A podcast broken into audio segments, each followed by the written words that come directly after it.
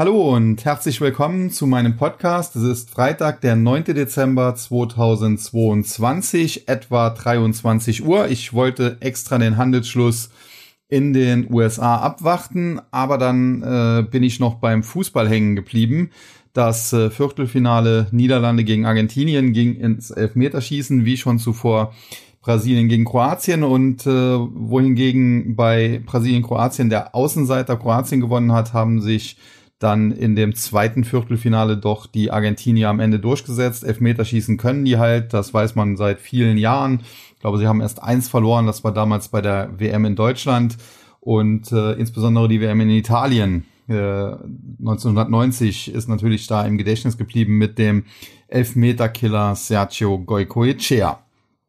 Naja, das genug zum äh, Fußball. Kommen wir zum heutigen Marktgeschehen und da muss man sagen, wir hatten eine sehr, sehr schwache Handelswoche. Der Dow Jones hat im äh, Verlauf dieser Woche äh, auch deutlich nachgegeben, nachdem er sich ja zuletzt deutlich fester präsentieren konnte als die Technologiewerte an der Nasdaq. Aber im Wochenvergleich ging es hier um 2,8 Prozent nach unten. Das war immer noch ein Tick besser als beispielsweise der S&P 500 der 3,4 Prozent verloren hat und äh, am schlechtesten die Performance dann beim Nasdaq mit einem Wochenminus von vier Prozent. Alles in allem eine sehr bescheidene Handelswoche, das muss man so ganz klar sagen. Und dennoch äh, hat unser DAX hier in Deutschland äh, mal wieder sich sehr stabil gezeigt. Das muss man einfach so ganz klar sagen. Hat im Wochenvergleich äh, jetzt gar nicht so viel verloren. Und äh, es zeigt sich, äh, wie auch in den USA, wo der Dow Jones ja, ja sich mit am besten äh, präsentiert, dass die Standardwerte, die alten Industriewerte äh, am besten durch diese aktuelle Marktphase kommen. Und das überrascht insofern sicherlich ein bisschen, als dass die Zinsen, die ja immer als Grund äh, für die Korrektur ausgemacht wurden oder als Grund für den Bärenmarkt ausgemacht wurden, dass die zuletzt doch äh, deutlicher zurückgelaufen sind. Und äh, das wiederum ist auch wieder eine Überraschung, wenn man so will. Denn wir hatten in dieser Woche ja tendenziell schlechte Wirtschaftsdaten, weil sie doch relativ gut waren. Äh, und äh, dementsprechend äh, hat man nach wie vor Angst vor dem Inflationsgespenst, insbesondere in den USA und damit vor weiteren Schritten der US-Notenbank. Teilweise werden da mittlerweile auch schon Horrorszenarien an die Wand gemalt. Ich glaube, es war Morgan Stanley, die ein Horrorszenario entworfen haben, in dem die Federal Reserve den Leitzins bis auf 6,5 Prozent anheben könnte. Ich denke, äh, dass das ein Horrorszenario ist, was nicht Realität werden wird, denn man muss ganz klar sagen, Jerome Powell, der Notenbankchef in den USA, hat vor einigen Monaten noch gesagt, Quantitative Tightening wirkt etwa wie ein zusätzlicher 0,5-prozentiger Zinsschritt und mittlerweile ist man aber im äh, dem Marktausschuss der Fed äh, dabei angekommen, Quantitative Tightening, was ja im Hintergrund jetzt immer besser ins Laufen kommt, als zusätzlichen zweiprozentigen Zinsschritt äh, zu werten. Und wenn man das dann alles zusammenfasst, wenn der US-Leitzins bis etwa fünf Prozent steigt, wie gesagt fünf Prozent plus minus 0,25 Prozent und dann eben noch zwei Prozent hinzukommen äh, durch Quantitative Tightening quasi indirekt, dann äh, hat man ja im Endeffekt äh, ein, eine Ausgangssituation, als hätte man den Leitzins bis auf etwa sieben Prozent nach oben geschleust. Das ist natürlich extrem und deswegen muss man auch sagen, die Aktienmärkte haben sich eigentlich dafür noch ganz gut gehalten dieses Jahr.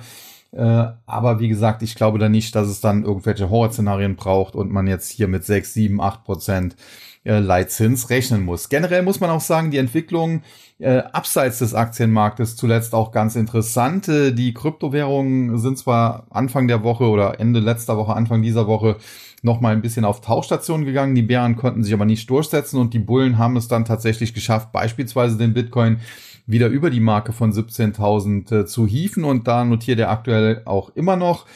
Und äh, ja, die Kryptomärkte also stabil bis sogar leicht aufwärts gerichtet, erholen sich von dieser FTX-Pleite und äh, die Anleihemärkte, muss man sagen, die sehen auch nicht so übel aus, denn trotz dieser Wirtschaftsdaten, die wir zuletzt reinbekommen haben, bleibt es dabei, das CMA Fedwatch Tool sieht eine 77-prozentige Wahrscheinlichkeit für einen 50 Basispunkte Schritt äh, beim nächsten Meeting der Fed.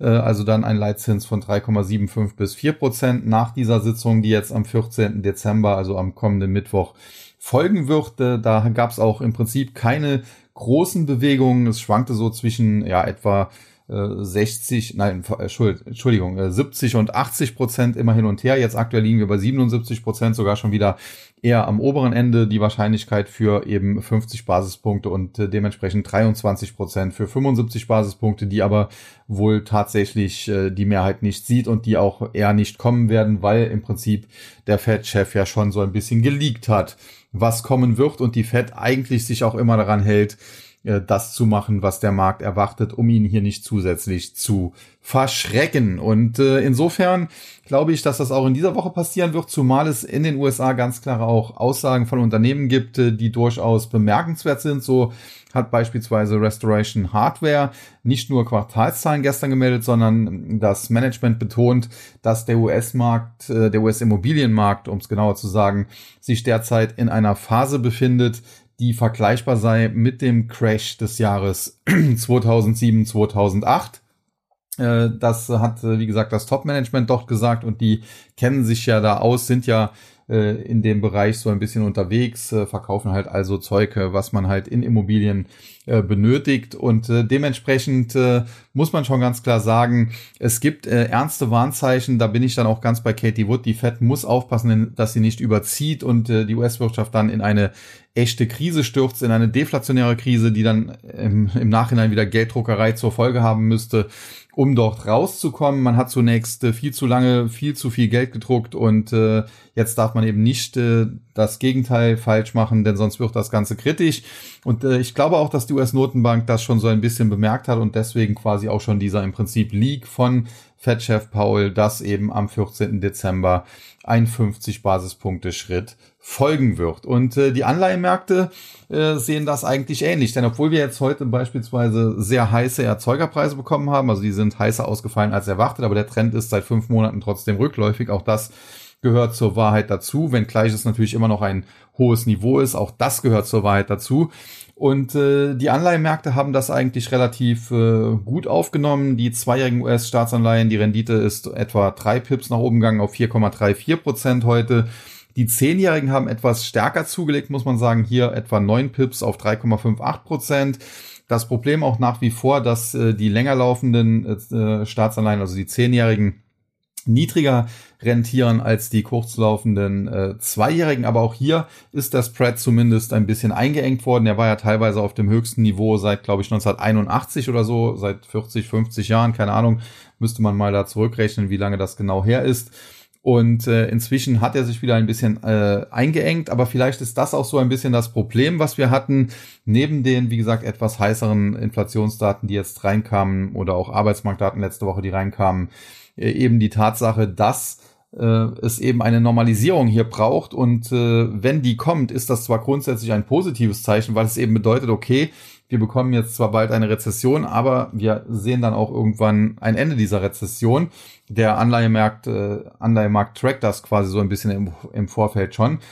Aber das Problem ist halt, dass diese Phase, wo sich das Ganze normalisiert, wenn also die Renditen der Zehnjährigen dann wieder irgendwann äh, über den der Zweijährigen liegen, wie es normal sein sollte, diese Phase der Normalisierung ist normalerweise für den Aktienmarkt äh, immer ja die schlimmste.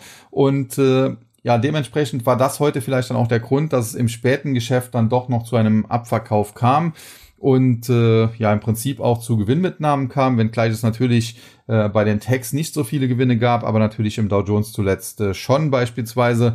Und dementsprechend hatten wir dann am Ende den S&P mit minus 0,73 Prozent, äh, den Dow Jones als stärksten Verlierer des Tages heute mit minus 0,9 Prozent und die Nasdaq verlor ebenfalls 0,7 Prozent. Bei den Einzelwerten muss man aber sagen, zeigte sich das nicht so, insbesondere zuletzt schwache Werte der zweiten, dritten Reihe äh, wie beispielsweise eine PayPal oder Zoom Video, die konnten sich noch vergleichsweise gut halten. Äh, problematisch war in den letzten Tagen ohnehin eher die erste Reihe, die Big Techs. Da gab es noch meine auf den Deckel, wobei die sich auch schon von ihren äh, Tiefs ein bisschen gelöst hatten. Nichtsdestotrotz, eine Tesla hat diese Tiefs zuletzt beispielsweise nochmal getestet und es gibt äh, aktuell immer wieder auch Fragen, soll man eine Tesla kaufen? Und äh, die Antwort darauf ist eigentlich ein klares äh, Ja. Aber, denn äh, das Problem ist, so im Bereich 165 bis 170 Dollar, also grob 168 Dollar, wo die Aktie zuletzt etwa im Tief war, das ist eigentlich sowohl fundamental ein nicht so schlechtes Kaufniveau als auch charttechnisch ein interessantes Kaufniveau. Das Problem ist halt nur, Äh, es kann sein, dass es von dieser Marke aus sogar erst einmal nochmal nach oben läuft, Richtung 190 oder auch 200 oder 210 Dollar, sagen wir 200 Dollar plus minus 10. Aber es kann sein, dass das noch nicht das endgültige Korrekturende ist, weil ich erwarte ja nach wie vor ein schwieriges erstes Halbjahr 2023. Und wenn das denn äh, der Fall sein sollte, dann könnte es zwar sein, dass eine Aktie wie Tesla von 168 aus jetzt mal Richtung, wie gesagt, 200 äh, durchstartet, aber dass es eben dann anschließend nochmal auf den Deckel gibt und da könnte es dann sogar sein, dass die Aktie auf neue Tiefs fällt und vielleicht sogar nochmal in Richtung 150 oder sogar 135 Dollar fällt. Insofern wenn man eher ein bisschen kurzfristig unterwegs ist, dann ist so ein Niveau unter 170 Dollar, sage ich mal, bei Tesla durchaus interessant. Man muss dann aber auch bereit sein, im Zweifel seine 15, 20 Prozent Kursgewinn, sofern die denn eintreten, mitzunehmen. Äh, oder aber man sagt, okay, ich will ohnehin langfristig da rein und äh, dann hält man das durch. Und wenn die Aktie tatsächlich nochmal richtig auf den Deckel bekommt im Laufe des ersten Halbjahres 2023, dann legt man eventuell zu Kursen von 150, zu Kursen von 135 noch einmal nach. Und das ist so eine Sache, da muss man sagen, das gilt derzeit für viele Titel. Ich habe das zum Teil auch in meinem freien Stream bei Stocks 3 so ein bisschen geschrieben. Wir hatten vor einem Jahr eine Situation, ich glaube, ich habe es hier im äh, Podcast zuletzt auch schon gesagt.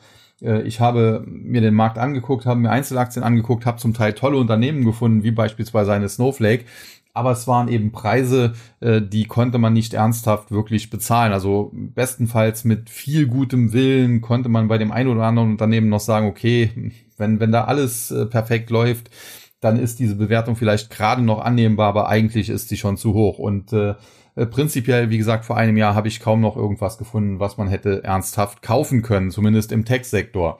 Natürlich Ölsektor oder so sah das anders aus. Deswegen äh, beispielsweise damals ja auch äh, meine positive Einschätzung zu ExxonMobil.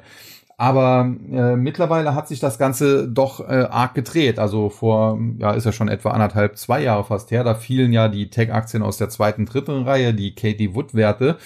Und äh, die, die großen Big Techs hielten die Indizes eben noch äh, hoch. Und dann irgendwann kam alles dann letztlich unter die Räder.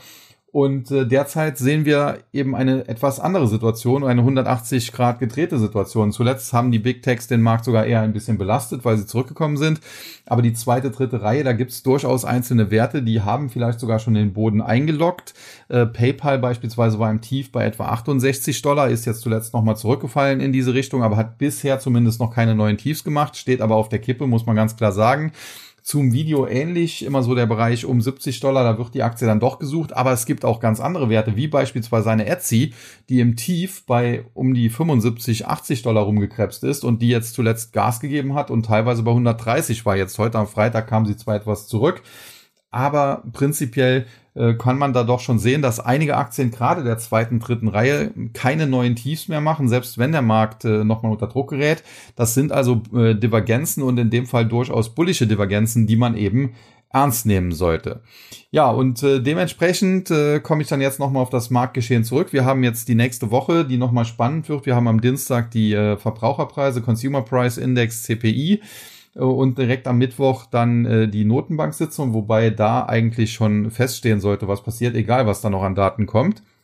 Und je nachdem, wie das Ganze dann läuft, kann es vielleicht kurzfristig auch nochmal so ein bisschen äh, ins Stocken kommen, insbesondere wenn die CPI-Daten schlecht ausfallen sollten. Wie gesagt, von der Notenbank erwarte ich da eher weniger Störfeuer, denn die hat zwar kein Interesse, eine Rallye zu initiieren, aber eben auch kein Interesse daran, einen Crash zu provozieren.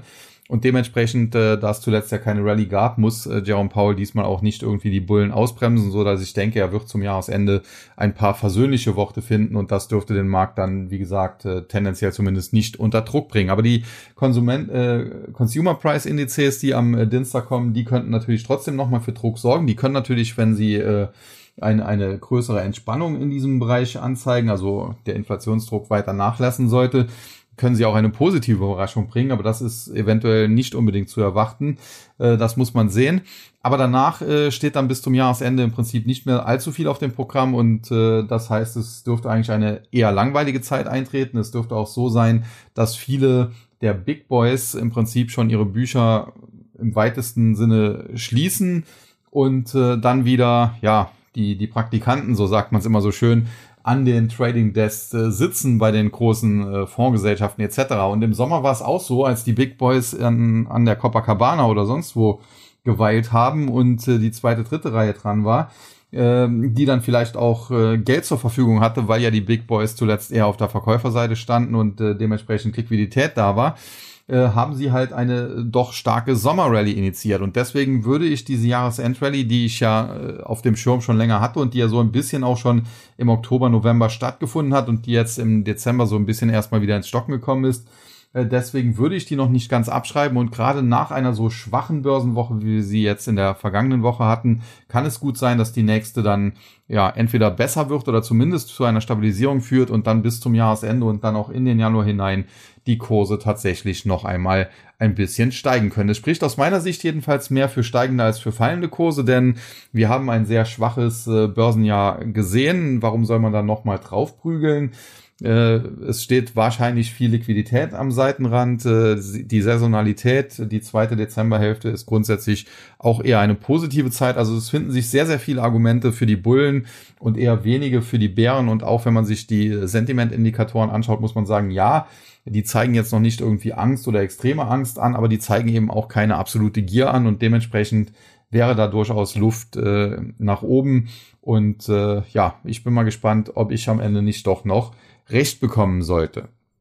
Zumindest äh, die Entwicklung an den Anleihmärkten und, und das ist auch ganz spannend, an den Kryptomärkten deutet darauf hin. Ja, und damit möchte ich zum Schluss noch ein bisschen so über die Indizes wie immer drüber schauen. Den DAX hatten wir heute, weil da die US-Indizes noch besser aussahen, mit einem Plus von 106 Punkten, 106,16 Punkten, um genau zu sein, bei äh, 14.370, ein Plus von 0,74 Prozent war das. Auf der Verliererseite hatten wir die Aktien von Sartorius, von Fresenius und von Bayersdorf.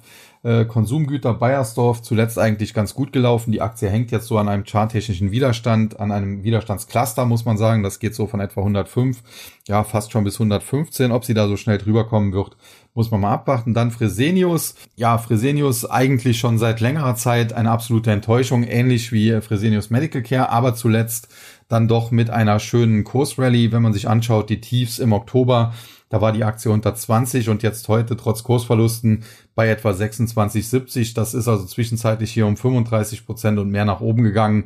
Und dass da jetzt kurzfristig ein paar Trader auch mal Gewinne mitnehmen, ist jetzt auch nicht so verwunderlich. Und Sartorius äh, ist prinzipiell eine der besten deutschen Aktien. Gut, dass die mittlerweile im DAX drin ist. Problem ist halt nur, äh, der Wert war natürlich zwischenzeitlich auch viel zu heiß gelaufen. Darauf hatte ich auch oft hingewiesen. Und äh, in der Spitze, wie gesagt, war dieser Titel bei weit über 600 Euro und äh, war hier bewertet äh, jenseits von Gut und Böse. Ich habe immer davon gesprochen, die Aktie müsste sich nahezu halbieren, damit sie einigermaßen ja vernünftig bewertet ist. Aktuell stehen wir bei 350, so viel fehlt da also zur Halbierung nicht. Im Tief waren wir sogar schon unter 300 äh, ich glaube jetzt nicht, dass die Aktie kurzfristig durch die Decke gehen wird, aber wenn sie tatsächlich äh, nochmal unter Druck geraten sollte, kurzfristig in Richtung 300 oder vielleicht sogar unter 300 Euro, äh, dann ist sie tendenziell sogar eher dann ein Kaufkandidat. Und die Gewinnerseite Siemens Energy, Mercedes-Benz und Merck, die deutsche Merck, bei Siemens Energy muss man sagen, das ist auch wieder so ein äh, Klassiker. Das ist noch nicht so lange her. Auch hier im Oktober die Tiefs. Da wollte den Titel kein Mensch mehr haben. Äh, Im Tief äh, kämpfte die Aktie mit der 10-Euro-Marke, wenn man so will. Und inzwischen steht sie bei knapp 17 Euro. Also hat sich da innerhalb kurzer Zeit äh, ist äh, etwa sechs Wochen, sieben Wochen nur gewesen, um 70 Prozent verbessert und grundsätzlich äh, die Aktie, muss man sagen, gehört jetzt nicht zu meinen Top-Favoriten, aber da unten bei 10 und das habe ich auch mehrfach angesprochen, da war sie halt auch zu günstig. Und äh, ja, dieser Rücklauf war nur eine Frage der Zeit. Man wusste halt nicht, wann er kommt, aber dass er kommen würde, war eigentlich relativ sicher. Und jetzt haben wir eigentlich nur das Problem, so der Bereich 17, da fängt schon eine charttechnische Widerstandszone an, die reicht im Prinzip hoch bis etwa dem Bereich 19 Euro. Und äh, von daher kann es sein, dass die Aktie nochmal abprallt. Sie hat auch grundsätzlich eine generelle Trendwende aus charttechnischer Sicht zwar noch nicht geschafft, wenn auch sie vielleicht drauf und dran ist, äh, das zu tun.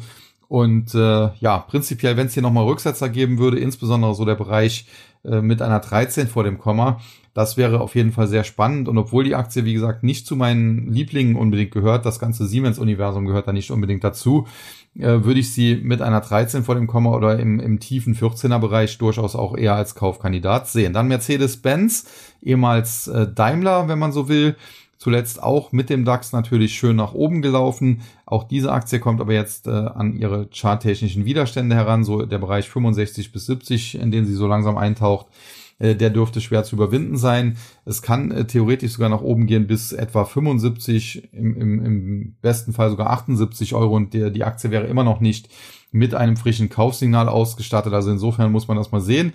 Aktuell natürlich auch die Volkswagen-Aktie ein großes Thema, weil es da ja bald aufgrund des erfolgreichen äh, Porsche-Börsengangs äh, eine Sonderdividende gibt. Aber grundsätzlich ja, kann man sich fragen, es gibt natürlich viele Leute, die möchten diese Dividende gerne einheimsen, aber ob das wirklich so sinnvoll ist, denn es gibt anschließend den Dividendenabschlag, also man hat dann tatsächlich nicht so viel davon und äh, die Dividende muss man eventuell auch noch versteuern. Also insofern äh, wäre ich da ja nicht so begeistert, wie das vielleicht der eine oder andere ist. Und insofern, äh, wenn man die Autobauer sich anschaut, insbesondere Mercedes-Benz zuletzt auf Erholungstrip gewesen und äh, vielleicht gehen noch äh, drei, vier, fünf Prozent, aber dann äh, dürfte das Ende der Fahnenstange langsam in Sichtweite kommen. Und dann die Merck, die deutsche Merck, da muss man sagen, da bin ich tendenziell schon seit längerer Zeit eher bullig. Das war kurzfristig nicht immer richtig. Die Aktie hatte im Januar diesen Jahres ein, ein Hoch gemacht bei über 230 Euro und ist dann anschließend zurückgelaufen. Ich hätte eigentlich gedacht, dass sie so im Bereich ja 185 äh, dass das äh, reichen würde als Rücklauf, dass es sich hier stabilisieren könnte. Das war nicht richtig. Es ging noch tiefer in dem Bereich ja 150 fast schon, aber zuletzt dann eine Erholung in Richtung 180. Man muss auch hier sagen, die Aktie ist nach oben noch nicht frei. Dazu müsste sie über 185 und am besten auch über 195 steigen. Aber sie ist auf dem Weg der Besserung und wer vielleicht hier zu früh gekauft hat bei 180, 185, der hat zumindest jetzt schon mal keine Verluste mehr und ich bin nach wie vor davon überzeugt, dass Merck mittel- bis langfristig seinen Weg gehen wird. Hab die Aktie, glaube ich, auch in einem äh, Wikifolio von mir und äh, ja, finde mich da nach wie vor äh, richtig positioniert und äh, denke jetzt nicht dran, hier aufzugeben. Dann der MDAX, heute mit einem Plus von knapp 140 Punkten, genau genommen 139,53 oder 0,55 Prozent, 25.604,18.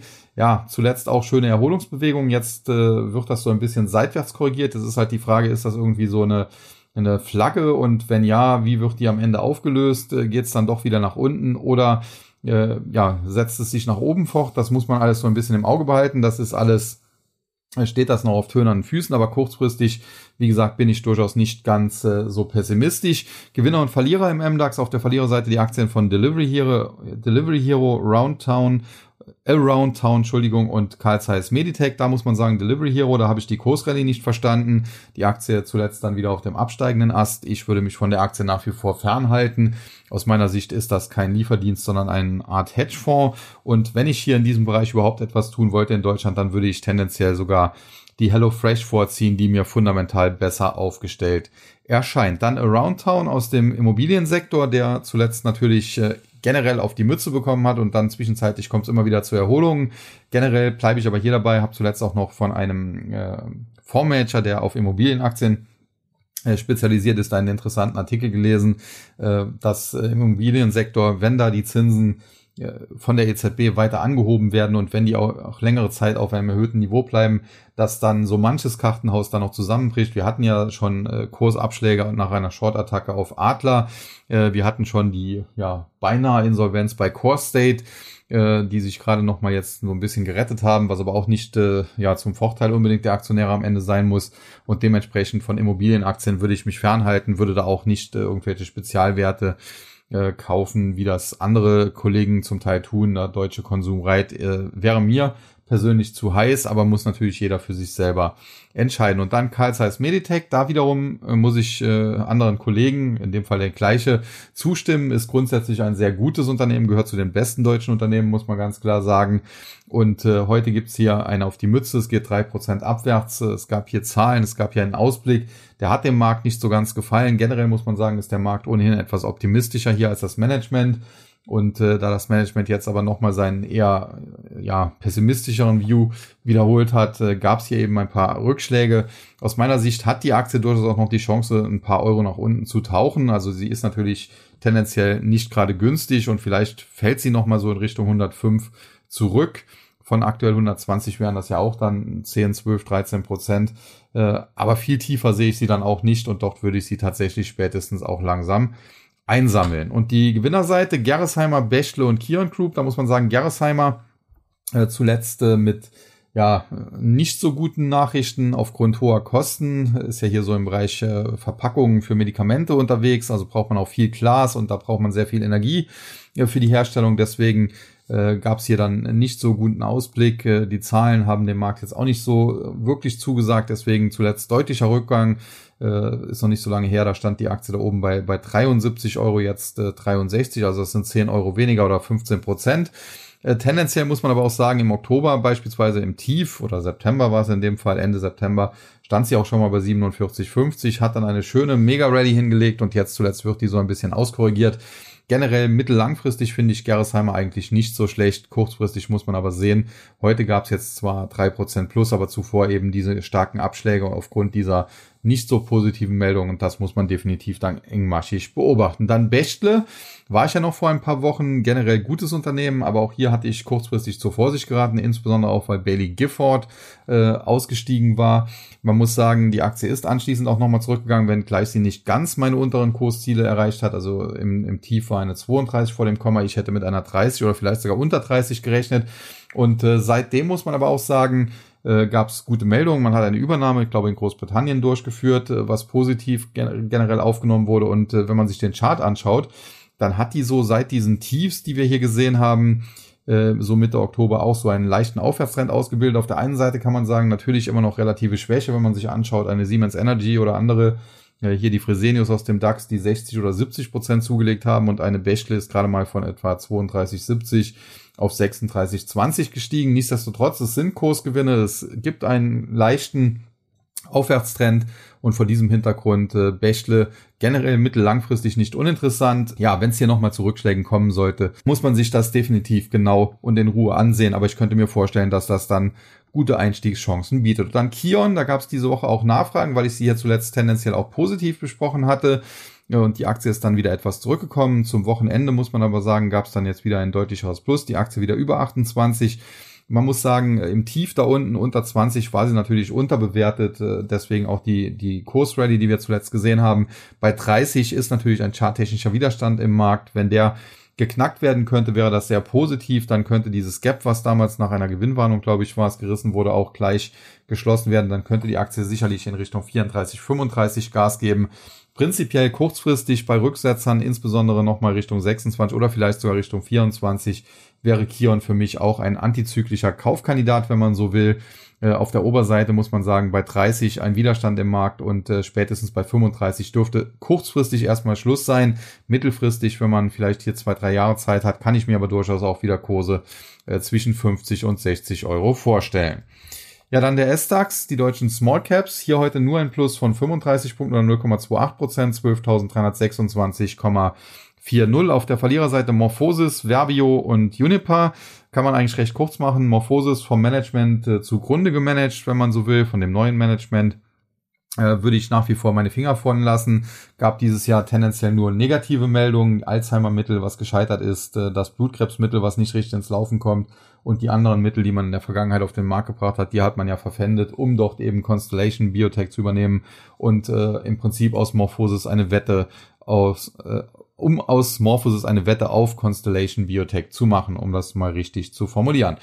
Dann Unipa würde ich auch die Finger von lassen. Das Gasthema ist zwar weitestgehend ausgelutscht und durch, aber es ändert ja nichts daran. Der Staat musste und muss Unipa retten, wird das tun, indem er dort einsteigt. Und ich glaube, wenn ich das richtig in Erinnerung habe, wird der Staat für die neuen Aktien, die man doch bekommt, nur 1,70 Euro pro Stück zahlen. Danach hält er, glaube ich, über 80 oder sogar 90 Prozent des Aktienkapitals. Also insofern, äh, das ist im Prinzip eine Rettung äh, vor der Insolvenz, wenn man so will. Äh, insofern ist es für die Aktionäre letztendlich sogar auch in gewisser Weise positiv, weil man hat besser eine Aktie, die am Schluss noch 1,70 oder 2 Euro vielleicht kostet, als eine, die null wert ist. Aber prinzipiell, warum soll man 3 Euro dafür bezahlen, wenn sie eigentlich 1,70, 1,80, 2 Euro maximal wert ist? Eher weniger. Ja, die Gewinnerseite Kränke, Indus Holding und Medios. Kränke zuletzt auch heftig unter Druck geraten.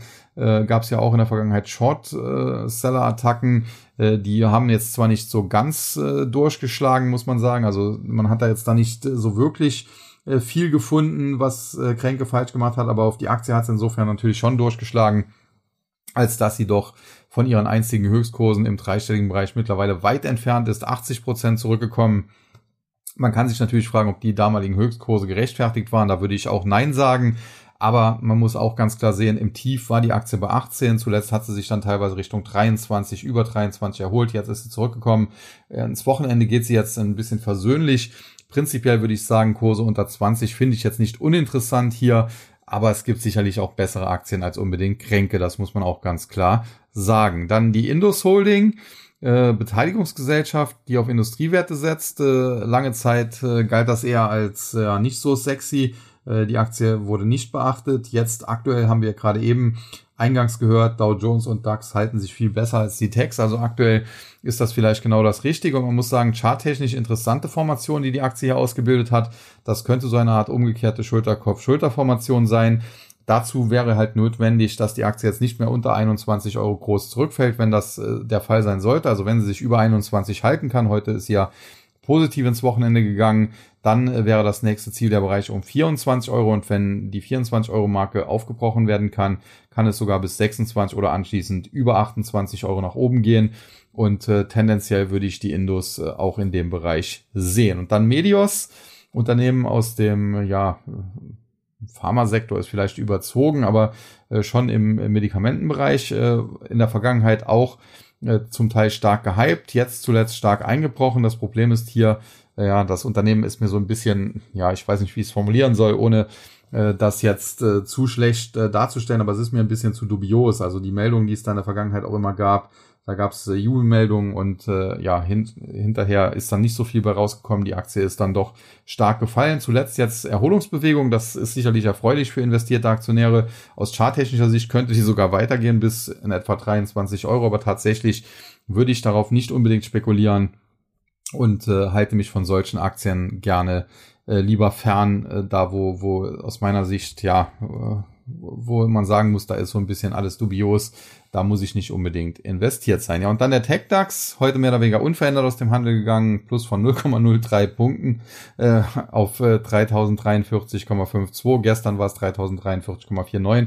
Also da ist quasi nichts passiert. Verliererseite Morphosis, Carl Zeiss Meditech, Verbio, alles schon besprochen. Wobei Verbio hatte ich, glaube ich, eben vergessen. Kann man aber ganz klar sagen, der Biospritboom, der nähert sich auch so ein bisschen dem Ende, weil die, der Ölpreis deutlich zurückgekommen ist und äh, dementsprechend auch äh, die Spritpreise wieder deutlich zurückgekommen sind. Habe jetzt hier heute äh, gesehen, in Luxemburg der Diesel kostet, glaube ich, jetzt nur 1,55. Wenn ich mir überlege, dass noch vor ein paar Wochen in der Spitze mehr als zwei aufgerufen wurden, äh, dann werde ich demnächst mal wohl wieder voll tanken müssen. Ja, und die Gewinnerseite, Bachelor, United Internet, Evotech, Bachelor hatten wir schon, United Internet, ein Telekommunikationstitel, äh, eher defensiv. Da kann man sich eher fragen, warum die Aktie überhaupt äh, so tief gefallen ist. Äh, Grund hier natürlich äh, die äh, Tochter Trillig. Man baut hier ein eigenes Mobilfunknetz auf. Dafür musste man teure Lizenzen erstmal ersteigern und dann anschließend natürlich den Netzauf- und Ausbau jetzt finanzieren.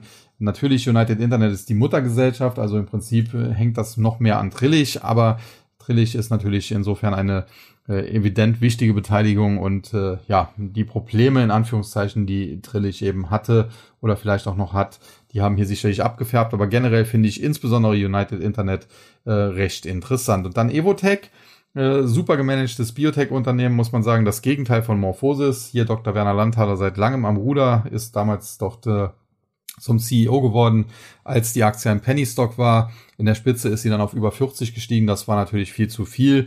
Jetzt aber deutlich korrigiert 16,25. Hier muss man sagen, prinzipiell denke ich, dass Evotech mittellangfristig wieder ja, Wert schaffen wird, dass die Aktie also wieder steigen wird. Aber man muss eben auch sagen, kurzfristig, ja, stand sie gewaltig unter Druck und steht im Prinzip immer noch. Und äh, der Boden, der sich hier so ein bisschen abzeichnet, abgezeichnet hat im Bereich 16, der steht eben noch in Frage. Insofern kann man hier nicht dazu raten, groß Risiko zu gehen.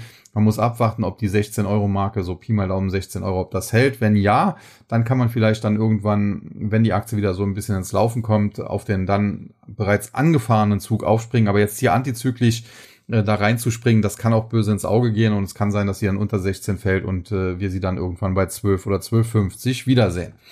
Ja, und dann noch der US-Markt, Dow Jones, heute wie gesagt ja am Ende über 300 Punkte Minus, fast ein Prozent verloren. Gewinner und Verlierer auf der Verliererseite Walmart, Amgen und Chevron. Ja, Walmart muss man sagen, zuletzt ja auch recht gut gelaufen. Jetzt gab es im Einzelhandelssektor zuletzt äh, sehr gemischte Zahlen. Bei manchen Unternehmen läuft es richtig gut, bei manchen weniger gut. Äh, hier hat man wahrscheinlich Walmart zunächst mal ein bisschen sehr weit nach oben gejubelt und jetzt äh, gab es ja in den letzten Tagen ein paar Gewinnmitnahmen, aber prinzipiell ist das alles noch äh, ja Pipifax muss man sagen. Also im Top war die Aktie bei 152, jetzt heute 145. Äh, das ist ja noch nicht mal eine richtige Korrektur. Dann Amgen aus dem Biotech-Sektor. Der Biotech-Sektor äh, heute generell etwas schwächer, was dafür sprechen könnte, dass tatsächlich am Markt so langsam die Erkenntnis äh, sich durchsetzt, äh, dass die Federal Reserve bald mit ihrer Inflationsbekämpfung ja fertig ist oder aufhören muss, um nicht für eine große Krise zu sorgen und deswegen ja, geht man nicht mehr unbedingt so stark in die defensiven Titel. Der Biotech-Sektor zuletzt mehrfach so ein bisschen unter Druck gestanden. Eine Gilead hat heute auch beispielsweise etwas verloren. Aber generell glaube ich, dass das nach wie vor ein sehr interessanter Sektor ist und solche Kursrückgänge, insbesondere bei Gilead, äh, an, wo ich auch selbst privat investiert bin, das sei an dieser Stelle gesagt. Also bei Gilead, äh, da würde ich tendenziell sogar eher Kaufchancen bei Rücksetzern sehen und werde tatsächlich auch hier nochmal, was Gilead betrifft, nachlegen. Ansonsten Amgen, äh, oder Regeneron, äh, das sind alles Namen, die ich tendenziell auf meiner Beobachtungsliste habe und wenn es da noch ein bisschen rappeln sollte im Karton, würde ich hier tendenziell kaufen. Ja, und dann Chevron hat es gerade angesprochen, der Ölpreis zuletzt deutlich zurückgekommen. Das hilft natürlich den Ölwerten nicht und dementsprechend Chevron im Prinzip ja der größte verbliebene Ölwert, nachdem ExxonMobil ja, glaube ich, für Salesforce raus musste aus dem Dow Jones, äh, heute mit einem Minus von über drei Prozent auf 168 Dollar ja, der Tagesverlierer. Und die Gewinnerseite Salesforce, Verizon, Walt Disney, da muss man sagen, das sind alles Aktien, die zuletzt nicht gut gelaufen sind, die jetzt äh, so ein bisschen eingesammelt werden. Bei Salesforce muss man sagen, grundsätzlich ja tolles Unternehmen, zuletzt aber mit eher schlechten Meldungen. Dann haben auch noch zwei Top-Manager ihren Hut genommen, hat für Unsicherheit gesorgt, insofern die Aktie zurückgekommen. Ich hatte sie ja zuletzt auch in Webinaren zum Teil positiv besprochen, hatte gesagt, dieser Rücksetzer ist eigentlich eine Chance. Es kann sein, dass sie äh, im, im Worst Case auch noch bis auf 110 fällt oder ja, das wäre der Worst Case.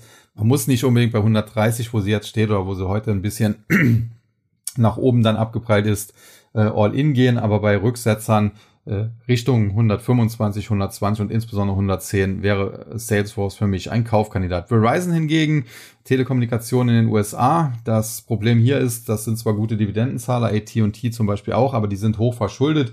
Insofern ist die Dividende aus meiner Sicht da nicht so sicher. Verizon ist sicherlich besser als AT&T. T-Mobile US ist nochmal besser als Verizon, aber prinzipiell, ja, würde ich da generell nicht unbedingt äh, viel Geld in diesen Sektor investieren. Und dann Walt Disney nach der Rückkehr des alten Chefs, muss man sagen, die Aktie ein bisschen gehypt. Der Hype hat sich jetzt wieder gelegt. Generell äh, denke ich aber, dass der ja, alte und jetzt ja wieder neue Mann äh, das Ruder rumreißen kann, äh, dass Walt Disney bald wieder besser dastehen wird. Und generell ist das natürlich eine Aktie längerfristig, die tendenziell fast schon in jedes Depot gehört und erst recht äh, zu solchen Ausverkaufskursen, wie wir sie aktuell immer noch sehen. Ja, und dann der Nasdaq 100, wie gesagt, knapp 0,7 Prozent heute im Minus, 74,17 Punkte waren es, 11.563, keine schöne Woche, aber ein Beinbruch war es jetzt dann am Ende auch nicht. Verliererseite Moderna, Dexcom, Lululemon Athletica. Muss man sagen, Moderna, da habe ich die Kursrally nicht verstanden. Es gibt massive Kritik an diesen mRNA-Impfstoffen äh, weltweit. China wird sie aus meiner Sicht auch nicht nehmen. Äh, muss man sagen, in dem Fall kann man die Chinesen wahrscheinlich beglückwünschen.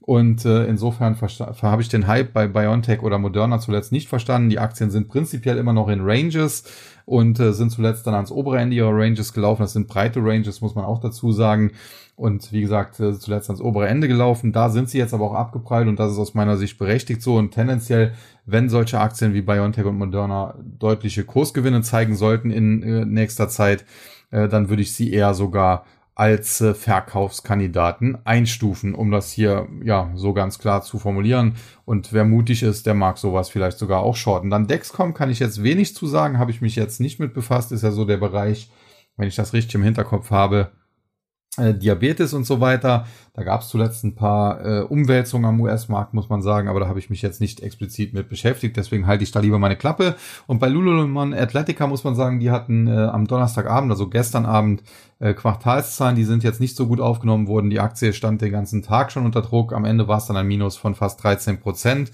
Ja, generell muss man sagen, ich habe äh, nicht verstanden, warum die Aktie noch überhaupt so hoch äh, war, wie sie zuletzt war, im, im, im Top ja zuletzt bei fast wieder 400 Dollar.